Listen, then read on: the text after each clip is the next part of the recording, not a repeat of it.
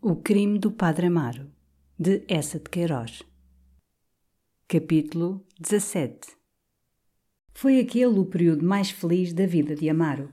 Ando na graça de Deus, pensava ele às vezes à noite, ao despir-se, quando por hábito eclesiástico, fazendo o exame dos seus dias, via que eles se seguiam fáceis, tão confortáveis, tão regularmente gozados.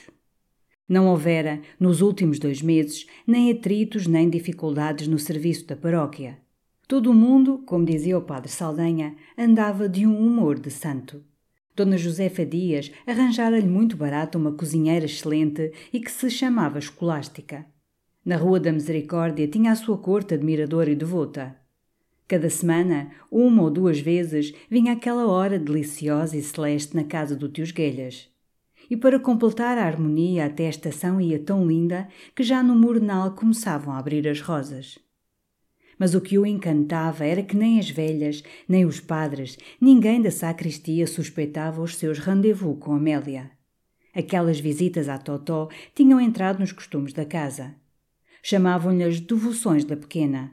E não a interrogavam com particularidades pelo princípio beato que as devoções são um segredo que se tem com Nosso Senhor. Só às vezes alguma das senhoras perguntava a Amélia como ia a doente. Ela assegurava que estava muito mudada, que começava a abrir os olhos à lei de Deus. Então, muito discretamente, falavam de coisas diferentes. Havia apenas o plano vago de irem um dia mais tarde, quando a Totó soubesse bem o seu catecismo e pela eficácia da oração se tivesse tornado boa, admirar em Romaria a obra santa de Amélia e a humilhação do inimigo. Amélia mesmo, perante esta confiança tão larga na sua virtude, propusera um dia a Amaro, como muito hábil, dizer às amigas que o Sr. Páraco às vezes vinha assistir à prática piedosa que ela fazia a Totó. Assim, se alguém te surpreendesse a entrar para a casa do tio Guelhas, já não havia suspeitas. Não me parece necessário, disse ele. Deus está conosco, filha, é claro. Não queiramos intrometer-nos nos seus planos. Ele vê mais longe que nós. Ela concordou logo, como em tudo que saía dos seus lábios. Desde a primeira manhã, na casa do tio Guelhas, ela abandonara-se-lhe absolutamente, toda inteira, corpo, alma, vontade e sentimento. Não havia na sua pele um cabelinho, não corria no seu cérebro uma ideia, a mais pequenina, que não pertencesse ao Sr. Páraco. Aquela possessão de todo o seu ser não a invadira gradualmente fora completa, no momento que os seus fortes braços se tinham fechado sobre ela. Parecia que os beijos dele lhe tinham sorvido, esgotado a alma. Agora era como uma dependência inerte da sua pessoa. E não lhe ocultava. Gozava em se humilhar, oferecer-se sempre, sentir-se toda dele, toda escrava. Queria que ele pensasse por ela e vivesse por ela.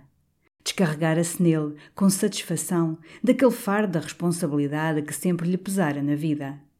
Os seus juízos agora vinham-lhe formados do cérebro do páraco, tão naturalmente como se saísse do coração dele o sangue que lhe corria nas veias.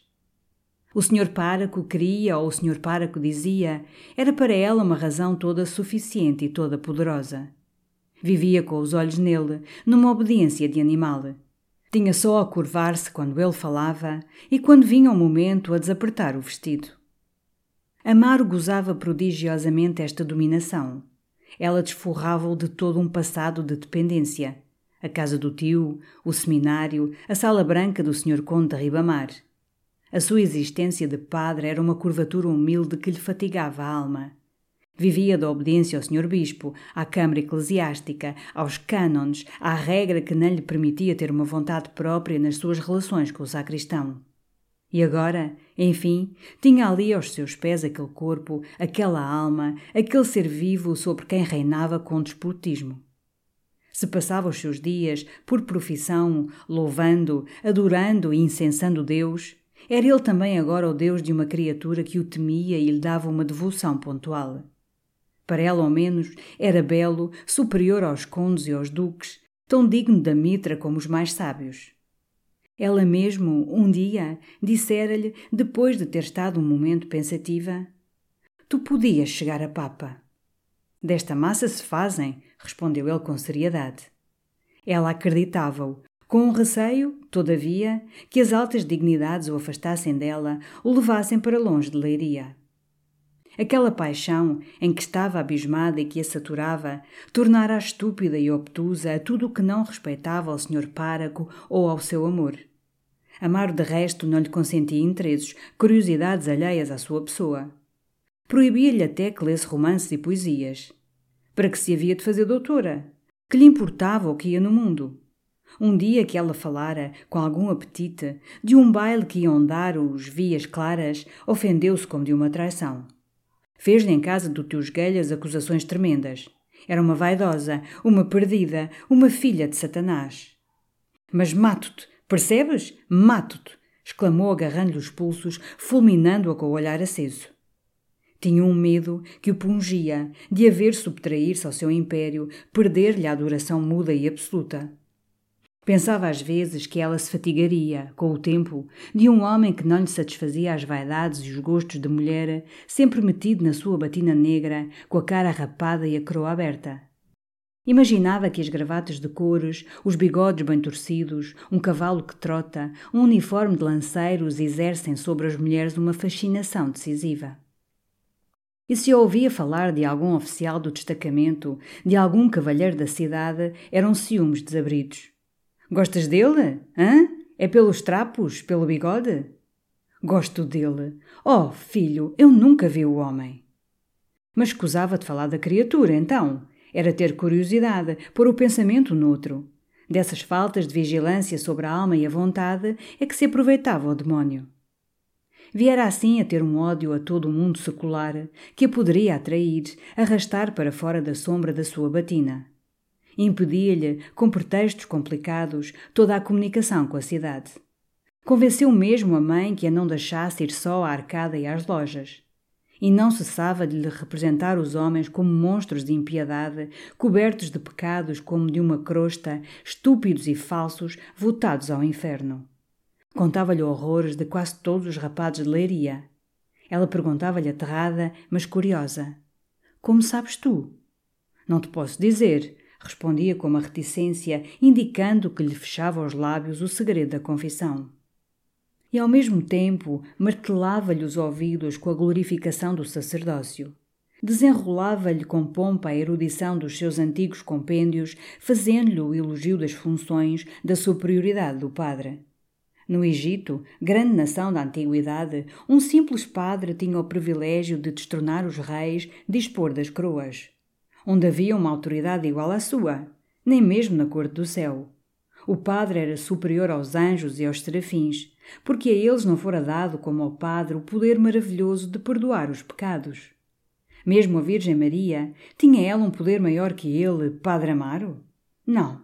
Com todo o respeito devido à majestade de Nossa Senhora, ele podia dizer com São Bernardino de Sena: O sacerdote Sete, ó Mãe Amada porque, se a Virgem tinha encarnado Deus no seu castíssimo seio, fora só uma vez, e o Padre, no santo sacrifício da missa, encarnava Deus todos os dias. E isto não era argúcia dele, todos os santos padres o admitiam. Hã? Que te parece? Oh, filho! murmurava ela pasmada, desfalecida de voluptuosidade. Então deslumbrava-a com citações venerandas.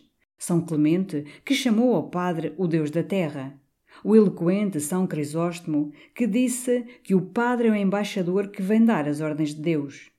E Santo Ambrósio, que escreveu: entre a dignidade do rei e a dignidade do padre há maior diferença que a que existe entre o chumbo e o ouro. E o ouro é cá o menino, dizia Amaro com palmadinhas no peito. Que te parece? Ela atirava-se-lhe aos braços, com beijos vorazes, como para tocar, possuir nele o ouro de Santo Ambrósio, o embaixador de Deus, tudo o que na terra havia mais alto e mais nobre, o ser que cede em graça aos arcanjos. Era este poder divino do Padre, esta familiaridade com Deus, tanto ou mais que a influência da sua voz, que faziam crer na promessa que ele lhe repetia sempre, que ser amada por um padre chamaria sobre ela o interesse, a amizade de Deus que depois de morta dois anjos viriam tomá-la pela mão para acompanhar e desfazer todas as dúvidas que pudesse ter São Pedro, chaveiro do céu. e que na sua sepultura, como sucedera em França a uma rapariga amada por um cura, nasceriam espontaneamente rosas brancas, como prova celeste de que a virgindade não se estraga nos abraços santos de um padre. Isto encantava. Aquela ideia da sua cova perfumada de rosas brancas ficava toda pensativa, num antegosto de felicidades místicas, com suspirinhos de gozo. Afirmava, fazendo o beicinho, que queria morrer. Amaro galhofava a falar da morte com essas carnezinhas. Engordara com efeito. Estava agora de uma beleza ampla e toda igual. Perdera aquela expressão inquieta que lhe punha nos lábios uma secura e lhe afilava o nariz. Nos seus beiços havia um vermelho quente e úmido, e o seu olhar tinha risos sob um fluido sereno. Toda a sua pessoa uma aparência madura de fecundidade. Fizera-se preguiçosa, em casa, a cada momento suspendia o seu trabalho, ficava a olhar longamente com um sorriso mudo e fixo. E tudo parecia ficar adormecido um momento, a agulha, o pano que ela costurava, toda a sua pessoa. Estava revendo o quarto do cineiro, o catre, o senhor Páraco em mangas de camisa. Passava os seus dias esperando as oito horas, em que ele aparecia regularmente com o cônego. Mas os serões agora pesavam-lhe. Ele recomendara-lhe muita reserva. Ela exagerava, por um excesso de obediência, a ponto de nunca se sentar ao pé dele ao chá e de nem mesmo lhe oferecer bolos. Odiava então a presença das velhas, a gargalhada das vozes, as pachorras do quino. Tudo lhe parecia intolerável no mundo, exceto estar só com ele. Mas depois, em casa do cineiro, que desforra! Aquele rosto todo alterado, aquelas sufocações de delírio, aqueles ais agonizantes, depois a imobilidade da morte, assustavam às vezes o padre. Erguia-se no cotovelo, inquieto. Estás incomodada? Ela abria os olhos espantados, como ressurgindo de muito longe. E era realmente bela, cruzando os braços nus sobre o peito descoberto, dizendo lentamente com a cabeça que não. When you need mealtime inspiration, it's worth shopping Kroger, where you'll find over 30,000 mouthwatering choices that excite your inner foodie. And no matter what tasty choice you make, you'll enjoy our everyday low prices, plus extra ways to save, like digital coupons worth over $600 each week. You can also save up to $1 off per gallon at the pump with fuel points. More savings and more inspiring flavors make shopping Kroger worth it every time. Kroger, fresh for everyone. Fuel restrictions apply.